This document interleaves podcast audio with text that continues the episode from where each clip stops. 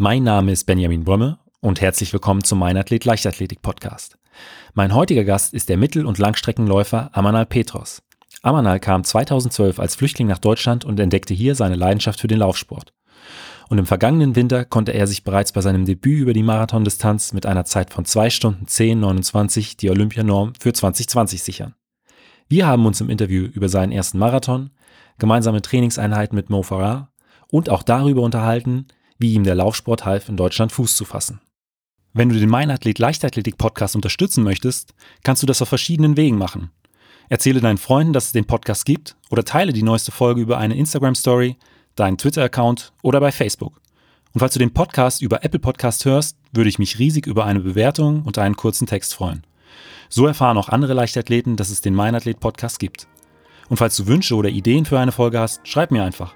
Du findest den Podcast bei Instagram und den meisten anderen sozialen Netzwerken sowie unter www.meinathlet.de.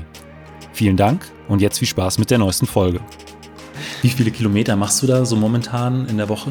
Unterschiedlich. Wenn wir im Trainingslager sind, machen wir ähm, so um die 200 Kilometer pro Woche.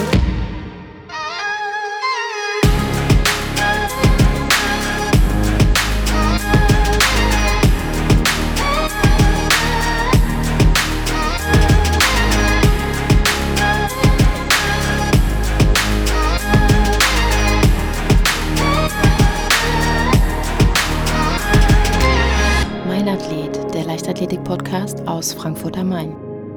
Herzlich willkommen, Amanal. Vielen Dank, ja. Willkommen, du auch. Amanal, im letzten Jahr hast du ja auf fast allen Distanzen, bei denen du an den Start gegangen bist, äh, eine neue Bestzeit aufgestellt. Bei deinem Debüt über die Marathon-Distanz konntest du gleich mit 2 äh, Stunden 10, 28 sogar die Olympianorm deutlich unterbieten. Wie war der erste Marathon aus deiner Sicht? Ich war absolut neugierig und äh, sehr nervös, aber äh, irgendwie äh, war ich auch sehr gut motiviert, ähm, da ich ähm, letztes Jahr mal die Norm vor WM in Doha vor 200 verpasst habe dachte ich mir, muss ich mal irgendwie so richtig angreifen. Darum bin ich äh, direkt nach dem äh, WM, also militärische Weltmeisterschaft in China, ganz spontan, also bin ich spontan nach Kenia geflogen und dort einen Monat trainiert. Ja, und äh, einfach so versucht, in Valencia zu laufen. Hätte ich ehrlich gesagt nicht gedacht, dass ich die Norm laufe, aber ich habe es versucht und äh, hat, äh, hat einfach, ja, hat es funktioniert. Das war Wahnsinn. Und ihr habt dann nach der Mil Militär-WM gesagt, okay, ähm, wir gehen jetzt nochmal nach Kenia und bereiten uns nochmal auf diesen Marathon in Valencia vor, weil da könnte wirklich nochmal was gehen. Also das war wirklich dann so eine spontane Entscheidung. Mein Coach äh, hat sich sehr geärgert, die Quali für Weltmeisterschaft in Doha vor 200 verpasst habe. Wir hatten nur auf eine Strecke drauf geachtet oder zumindest äh, gearbeitet und zwar auf 5000 Meter. Dieses Jahr haben wir dann versucht, versucht, eine andere Alternative zu finden. Quasi, wenn man über äh, Marathon nicht schafft, dann vielleicht bei 10 oder wenn man bei 10 Kilometer, 10.000 Meter nicht schafft, dann vielleicht bei Marathon. Und äh, das hat super funktioniert. Ja, also sich ausgezahlt. Absolut, absolut. Ähm, und bis äh, Kilometer 35 bist du ja wirklich äh, konstant mit den Pacemakern gelaufen. Ab da hast du dann aber auch nochmal ordentlich das Tempo angezogen. Ich glaube, bis 35 bist du 307 den, den Kilometerschnitt gelaufen und wie gesagt, hast dann nochmal das Tempo angezogen. War das von Anfang an geplant oder war das eine spontane Entscheidung im Rennen? Wir haben schon sehr lange geplant, dass ich genau den Tempo für Olympianum laufen muss. Und zwar 306. 306, okay, ja. Mehr dürfte ich gar nicht laufen gelaufen. Ich hatte von unterschiedlichen Trainer, Bundestrainer schon so viele Nachrichten und äh, von meinem eigenen Coach äh, Tone Kirschbaum, er sagte, bloß nichts schnell als 306. Okay. Ansonsten kriegst du richtig Ärger und so. ich habe die ganze Zeit nur daran gedacht, ansonsten äh, läuft schief und dann äh, bin ich schuld. Deshalb muss ich genau den Tempo 306 laufen. Als ich beim 35 Kilometer, 36 Kilometer war, hatte ich so ein gutes Gefühl und ich dachte, ja, jetzt kann ich äh, schief laufen. Ne? Ich ja. fühle mich ja gut. Äh, ich, keine, ich hatte keine Schmerzen und dachte ich, ja, ich gebe mal jetzt alles raus und gucke ich mal, was am Ende rauskommt. Und äh, ja, ich war so gut motiviert, äh, wirklich. Das Wetter war auch super. Die Atmosphäre am Ende, die letzten ja. fünf Kilometer war besonders Bombe. Und Dann von der Stimmung her nochmal. Die Stimmung war absolut, äh, absolut genial. Und ich dachte, ja, jetzt gebe ich mal Gas. und äh, ging auch schon bisschen Wege runter. Das war auch eine riesengroße Hilfe und dann, okay, Jetzt geht's los. Wie hast du dich auf den ersten Kilometern des Rennen, Rennens gefühlt? Ähm, du hast vorhin schon gesagt, äh, du warst auch ein bisschen nervös, äh, weil es der erste Marathon war. Erzähl doch mal da ein bisschen was dazu. Ich war, also die ersten zwei Kilometer war ich, äh, war ich sehr nervös. Ich konnte gar nicht kontrollieren. Keine Ahnung, weiß nicht warum. Aber wir hatten eine Pacemaker bis zum 30 Kilometer und die Pacemaker konnte ich gar nicht finden. Ich weiß nicht, ich weiß gar nicht, wo, wo er war. Also okay. es war komplett alles durcheinander und äh, da waren ja schon mehrere Gruppen die äh, 206 laufen, 203 ja. und ich war beim 21130 und ich könnte meinen Pacemaker nicht finden. Wie hast, du, wie hast du dich dann orientiert auf den ersten Kilometern? An, hast du noch irgendwie von außen ich oder nur direkt eine, über die Ich Uhr? hatte eine GPS, ja. bin erst einmal genau den Tempo gelaufen, also 306 und dann irgendwann nach zwei Kilometern sind meine Gruppe plötzlich bei mir getaucht, weil, weil wir genau den Tempo gelaufen okay. sind. Und ich dachte, Gott sei Dank, hier sind meine Pacemaker. Wir waren mehr als äh, 15 Athleten ja. in einer Gruppe. Und äh, ja, da bin ich sofort dann in der Mitte reingekommen. Ich hatte gut gefühlt. War das auch so der Punkt, wo du dich dann richtig ins Rennen reingefunden hast? Oder hast du dann noch so ein bisschen gebraucht, um dann zu merken, okay, das läuft jetzt hier, äh, ich äh, kann im Prinzip erstmal äh, das, das Ganze locker angehen lassen? So bis, äh, bis zwei, drei Kilometer hatte ich ein bisschen äh, Stress gehabt. Ja. So nach zwei, drei Kilometer habe ich ja die Gruppe gefunden. Ich war in der Mitte und äh, das hat halt super geklappt. Und dann dachte ich, ja, okay, Jetzt jetzt, läuft's. geht's los, genau. Jetzt fängt's an, ja. Und könntest du dir vorstellen, komplett auf die Marathondistanz umzusteigen oder ähm, willst du dir da die Strecken offen halten, so wie du das vorhin schon gesagt hast, dass du immer nicht nur äh, Langstrecke, sondern auch etwas kürzere Rennen noch bestreitest? Ja, meine, mein Coach ist sehr überzeugt, äh, dass ich äh, auf die Kursstrecke ganz, äh, ganz weit weg äh, gehen kann oder dass ich noch äh, mehr arbeiten kann auf 5.000 und 10.000 Meter, ab und zu vielleicht auch auf Halb Halbmarathon und deshalb versuchen wir jetzt gerade ähm, auf die 10.000 Meter zu konzentrieren, so Schnelligkeit auf der Bahn äh, mit dem Spike mal ein bisschen zu trainieren und äh, halt äh, versuchen die Norm, also die Olympianorm in äh, USA, Stanford zu laufen. Über die 10.000 dann? Genau, und äh, wenn es äh, wenn es klappt, ähm, würde ich mich so freuen. Ja. Dann würde ich gerne in Tokio über 10.000 Meter laufen. Wenn es nicht klappt, ähm, ich trainiere dann auch dann sowieso äh, Richtung lange Strecke Ja. und äh, habe ich dann nichts verlieren, dann würde ich gerne dann Marathon laufen. Also hältst du dir weiterhin beide Optionen offen? Klar, es ist schade, dass das äh, Marathon äh, mittlerweile jetzt nicht in äh, Tokio ist, sondern so einige Kilometer, äh, 700, 800 Meter entfernt von Tokio. Man bekommt halt äh, leider nicht so viel von Olympiaspielen. Ist auch am letzten Tag, äh, glaube Ja, letzten oder richtig, am vorletzten 9. Tag. Ja, ja. Man bekommt nicht so viel, das ist so ein bisschen schade, aber ich glaube, der, der EAF hat äh, eine richtige Entscheidung getroffen, da in Tokio äh, und in Doha sehr warm ist. Ja. Du hast ja vielleicht mal äh, mehr oder weniger mal recherchiert, wie, äh, wie in Doha war, ne? Genau. Marathon zum Beispiel. Und ähnliche Bedingungen wären wahrscheinlich. das war, das war absolut, äh, absolut warm und äh, das kann auch sehr gefährlich sein. Ja, aber ich denke auch, wenn äh, der Marathon jetzt nicht unbedingt in, in Tokio stattfindet, sondern ich sag mal etwas abseits, äh, ich glaube, die Japaner, die sind so laufverrückt, dass auch da Absolut. eine unglaublich gute Stimmung sein wird. Absolut, ja, ja, absolut. Aber na, du bist ja in Eritrea geboren und in Äthiopien aufgewachsen. Ähm, hast du dort schon mit dem Laufen begonnen oder ähm, wie bist du zur Leichtathletik gekommen? Äh, in meiner Heimat äh, bin ich gerne immer gelaufen, äh, beziehungsweise viel Sport gemacht. Ähm, besonders äh, Fußball habe ich meistens gespielt, aber da ich mal so ein bisschen äh, weit weg von, äh, von äh, Schule entfernt war, ähm, bin so oder so zu Fuß gelaufen Okay. oder gegangen äh, meistens. Es gab so drei, viermal so eine Wettkämpfe mal so in der Schule. Ja, Schule gegen Schule. Da habe ich zum Beispiel meistens äh, teilgenommen. aber Heute. Morgen Fußball gespielt und Nachmittag gelaufen. Okay. Unbestimmtes Kilometer von da, von hier bis hier, so fertig.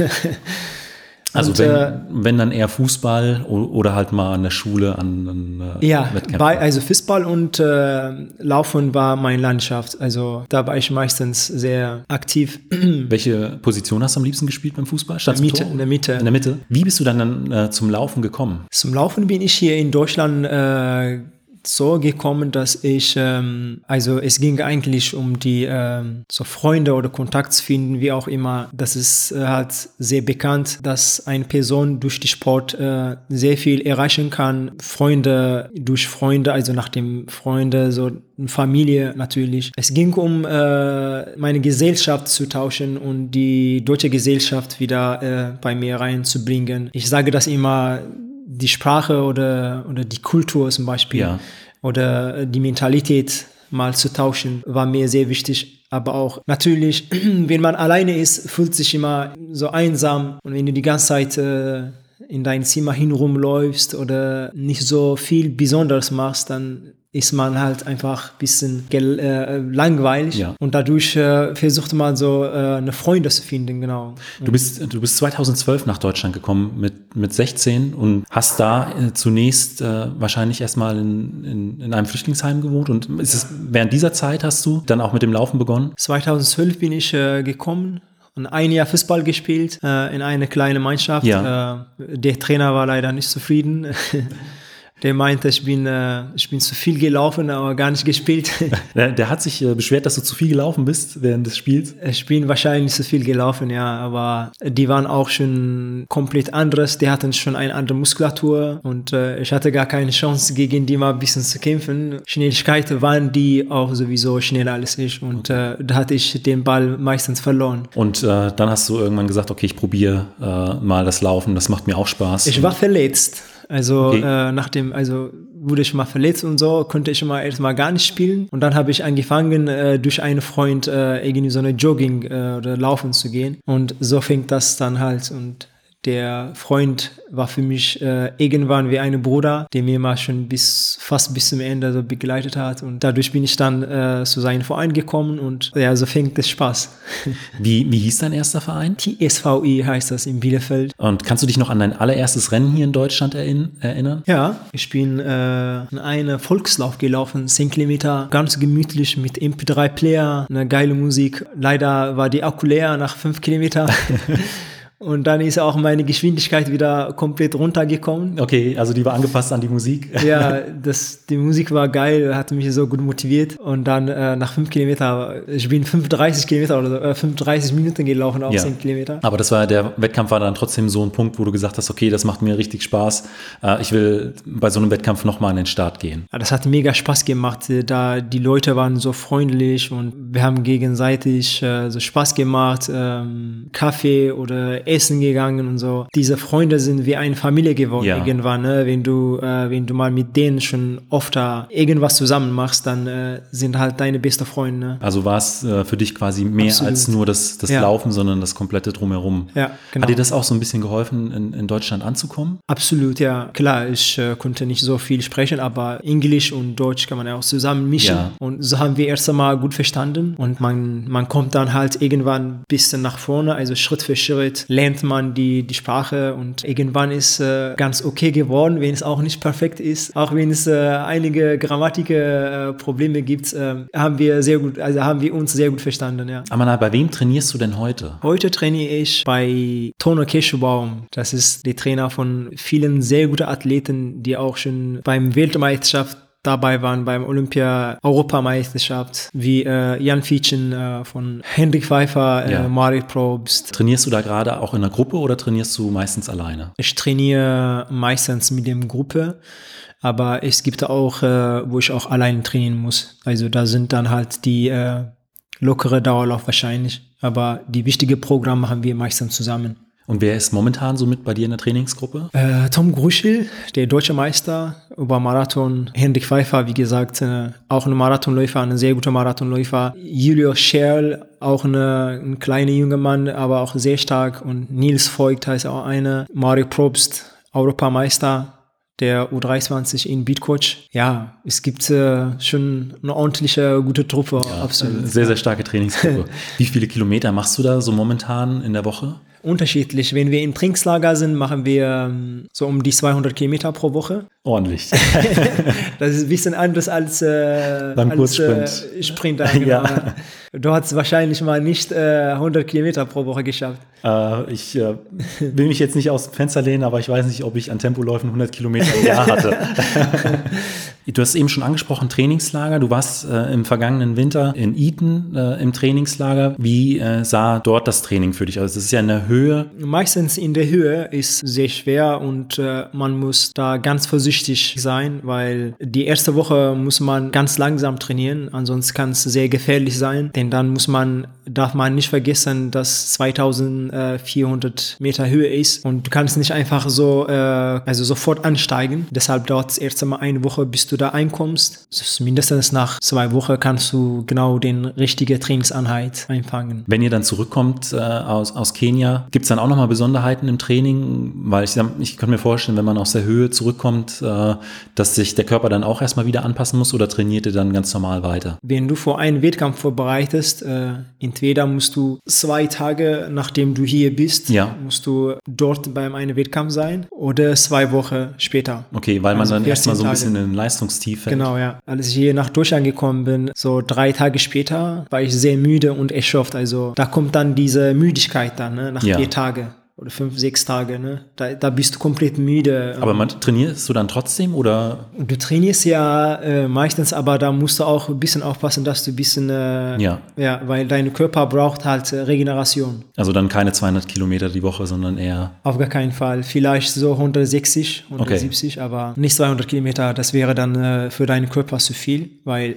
dein Körper versucht halt eine Regeneration zu finden und du musst ihn schützen. Du musst irgendwie so eine Badewanne oder vielleicht eine Sauna oder genug trinken, essen auf jeden Fall. Nach so sieben, acht Tage versucht dann dein Körper wieder Energie aufzubauen und äh, da weißt du, da merkst du aber auch sofort, ne, dass es dir wieder gut geht ja. und dass du wieder okay bist. Ähm, auf Instagram hat man auch bei dir auf einigen Bildern gesehen, dass du, Gesa Krause war mit in, äh, in Kenia, äh, Philipp Flieger, äh, Tom Gröschel auch. Äh, und auf, auf einigen Bildern hast du auch zusammen mit, mit Mo Farah trainiert. Hast du da vielleicht eine kurze Geschichte aus dem Trainingslager? Also Jeder ähm, Athlet ähm, kommt klar aus unterschiedlichen Vereinen ja. und auch natürlich Trainer. Darum haben wir auch nicht unbedingt genau dasselbe äh, Aber wie gesagt, wir, wir versuchen es oder wir finden es meistens so Kompromission, wo wir mal äh, zusammen trainieren können. Wir sind ja schon von DLV, von Deutscher Leichtathletikverband und äh, so 80 oder 70 Prozent trainieren wir meistens zusammen. Und ich denke, wenn wir mal heute Morgen nicht zusammen trainieren, Nachmittag ist dann easy, ja. easy run. Da sind wir wieder alle zusammen, wir starten zusammen und wir, wir beenden auch dann zusammen. Und ich kann mir vorstellen, äh,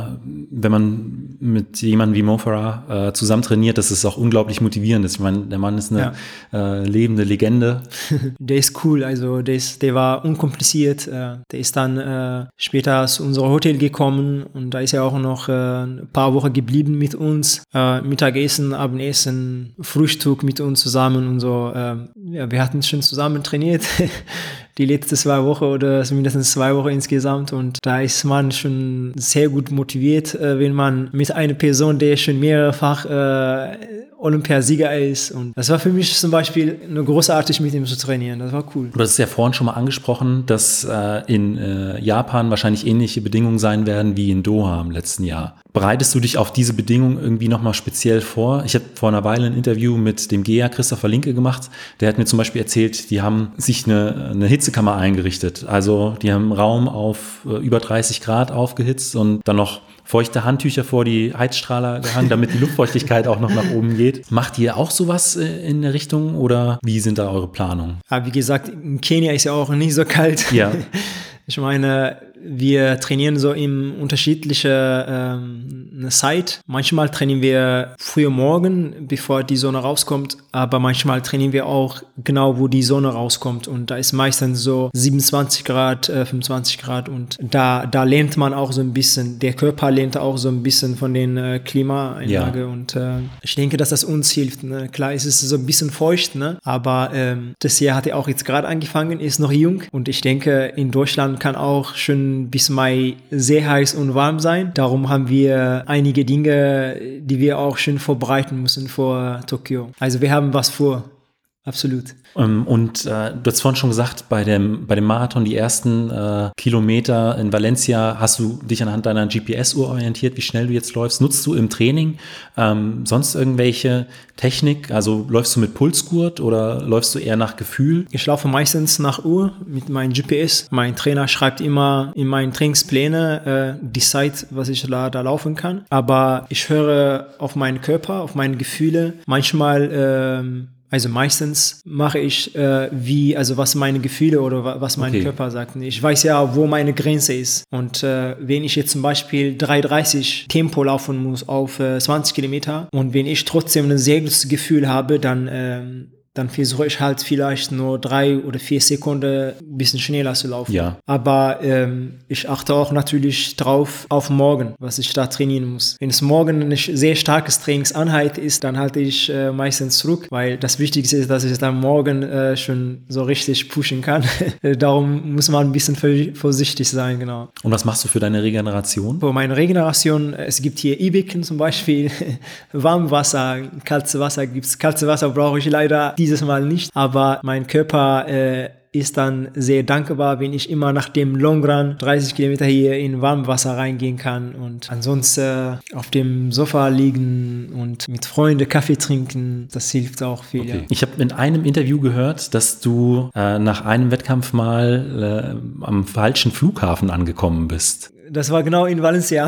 Okay, ach, das war jetzt in Valencia. Okay. Ja, genau. Und äh, Valencia hat zwei Flughäfen. Du bist zu dem, zum falschen gefahren, oder? Äh, ich bin erst einmal in, äh, in Barcelona gelandet. Okay. Ist in Valencia und dann, äh, ja. Da muss ich mal äh, meine Manager anrufen und das äh, alles ändern und ja. keine Ahnung, wie das äh, gekommen ist. Aber am Ende hat dann noch alles gepasst. Äh. Das war, ja, ja, hat alles super geklappt, ja. Was sind denn deine Ziele für die kommenden Jahre? Puh, gute Frage. Eine absolute, eine wichtige Ding ist es für mich, äh, gesund zu bleiben, fit natürlich, ohne Verletzung. Das ist das Wichtigste, aber auch natürlich erst einmal für dieses Jahr, dass ich dann beim Olympia dabei sein muss. Ansonsten vor nächstes Jahr vielleicht äh, die Zeitverbesserung auf Marathon und äh, natürlich auf 10.000 Meter. Dann komme ich jetzt zu den fünf Fragen, die ich jedem meiner Gäste stelle und da ist die erste immer, was war bisher dein größter Wettkampf? Also es muss jetzt nicht der größte Erfolg gewesen sein, sondern der, den du äh, ja am schönsten in Erinnerung hast. Das war jetzt gerade im November bei dem militärischen Weltmeisterschaft in, äh, in Wuhan, meine ich. In Wuhan war für mich äh, großartig. Also ich hätte damit nie gerechnet die Atmosphäre und äh, wie die das alles gemacht haben, war für mich einfach Wahnsinn. Das war mehr als, äh, als in, in Doha und mehr als in Rio Olympia. Die Verbreitung, alles, die Atmosphäre, wie das alles gemacht äh, wird und so. Gibt es da noch so einen Moment, an den du dich besonders gerne zurückerinnerst? Also äh, ich bin so wie heute 10.000 Meter gelaufen um 18.40 Uhr, 10.000 Meter.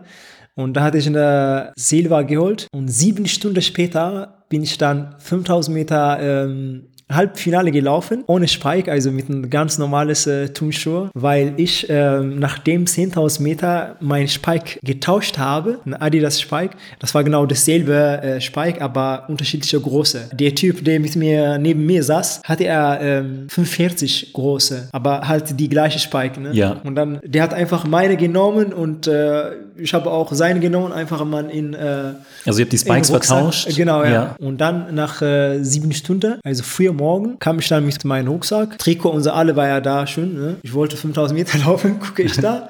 Eine Schuhe mit 45 Größe. was, hast du, für eine, was hast du für eine Schuhgröße? Ich habe 240. 42, okay, ja. das wäre. Ja, das ist schon riesengroß. Groß ja. Dann. Ich dachte, was ist da los? Also, das ist doch meine Spike eigentlich. Ja. Aber halt, äh, was so groß, ne? Was sollen wir jetzt machen? Keine Ahnung. Und dann bist du mit deinen ganz normalen Turnschuhen. Ja, da. ich hatte so eine, so eine Bost, äh, eine Adidas-Schuhe, also Wettkampf, Wettkampfschuhe halt. Ne? Ich bin einfach damit gelaufen und das hat super geklappt. Ich habe die äh, Finale schon geschafft. Ich habe die äh, Halbfinale schon geschafft, ja. um zu Finale zu kommen. Und das war für mich eine äh, riesengroße Geschichte, dass ich dann danach einen Tag später wieder bei 5000 Meter wieder einen zweiten Platz, äh, eine Silbermedaille geholt habe. Ja. Das war für mich eine riesengroße Erinnerung und äh, das, das kann ich jetzt nicht vergessen. Das war schon cool, ja. Und auf der anderen Seite, was war bisher dein schwierigster Wettkampf? Die schwierigste Wettkampf war in 10.000 Meter in äh, bei den Diamond League in Stockholm. Da war es zu kalt und äh, hat gar, gar, gar keinen Spaß gemacht und äh, ich konnte gar nicht so laufen. Ich habe so, ich war so am Leiden und so. Aber okay, das war auch nur einmal und da habe ich gedacht, ja, es kann passieren. Ne? Jeder Athlet äh, hat manchmal Glück, aber auch nicht.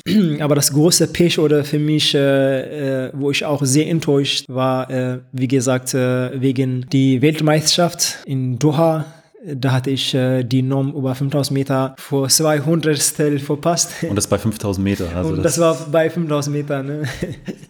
Das ist ja nur ein Wimpernschlag. Das, das ist bei, ja, bei über die 60 oder über die 100 Meter ja. würde man sich da schon ärgern. Denken. Wenn ich damals so lange Haare, so wie jetzt gerade hatte, vielleicht hätte ja ein bisschen geklappt. ne? Aber ich hatte kurz Haare damals an dem Tag und äh, ich dachte, oh Gott, ne? Ich hatte so eine, so eine riesengroße Hoffnung, dass, äh, dass die EAF mich einlädt oder dass, äh, dass ich mal mitgenommen werde. Also wir waren wirklich so 95% sicher, dass ich mitgenommen werde, weil ich war von, also vom Ranking-System äh, oder Punkte, war ich direkt da hinten. War eigentlich sehr logisch, dass ich mitgenommen wurde. Hat der ERF, keine Ahnung, äh, Athleten, die 13, 30 gelaufen sind, also die 10 Sekunden langsamer als ich waren, wurden schon eingeladen. Ähm, es ging darum, dass von jeder, von alle Nationen mitgenommen werden und mitmachen äh, müssen. Darum ging es und dann, äh, ich dachte, das kann nie wahr sein. Ne? Und das hatte mich äh, wirklich so ein bisschen verletzt und aber auch schon dadurch äh,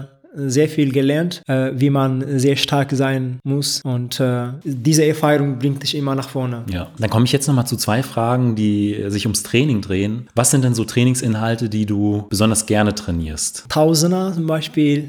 12 mal 1000 oder 10 mal 1000 oder 20 mal 300 Meter. Also schnelle Sachen, dann eher genau. schnelle Intervallläufe. Ja, aber meistens Long Run mag ich auch sehr gerne besonders äh, wenn, wenn es im Trainingslager ist, äh, da bist du schon mit äh, vielen Kenianer und äh, du genießt einfach die Landschaft, guckst du die ganze Zeit rechts, links, eine frische Luft. Da trainiert man meistens gerne, auch wenn es so ein bisschen äh, schnell ist. Und auf der anderen Seite gibt es auch so Trainingsinhalte, die du jetzt nicht so gerne machst? Ja, gibt's. Diese Sprinter, Sprinter hasse ich. Ich mag, ich mag Echt? Sprint, ne. Das ist, da kann ich gar nicht. Und äh, wie häufig trainiert ihr das? Einmal in der Woche. Okay. da bin ich erstmal sehr froh und beruhigt. Und äh, was für äh, Strecken lauft ihr dann im, im Sprinttraining? Sprint, so 100 Meter zum Beispiel ja. oder, oder 200 Meter, aber sehr schnell und äh, ja. Darauf könntest du dann verzichten eigentlich. Ja, auch wenn es sehr wichtig ist, mache ich, äh, mache ich das nicht gerne. Dann komme ich jetzt schon zur letzten Frage und die ist immer, ähm, was würdest du jungen Athletinnen oder Athleten mitgeben? Ich würde sagen, dass eine Athlet oder eine Profiathlet oder Hobbyläufer spielt gar keine Rolle, dass man äh, eine riesengroße Geduld haben muss und dass man immer äh, Schritt für Schritt äh, machen muss, um ein Ziel zu erreichen, weil irgendwann, wenn es alles zu schnell geht, dass das vielleicht nicht mehr klappt oder dass, dass man nicht so erreichen kann, wie man ähm, gerechnet oder, oder gehofft oder gedacht hat. Deshalb ist die beste Motto für mich, man muss einfach Geduld haben und immer sehr schlau sein, genau. Amana, vielen Dank für dieses Interview. Hat mich sehr gefreut, ja. Falls euch die Folge gefallen hat, hinterlasst mir doch einfach eine Bewertung bei Spotify, iTunes oder eurem Podcatcher und abonniert den Podcast. Vielen Dank und bis zum nächsten Mal.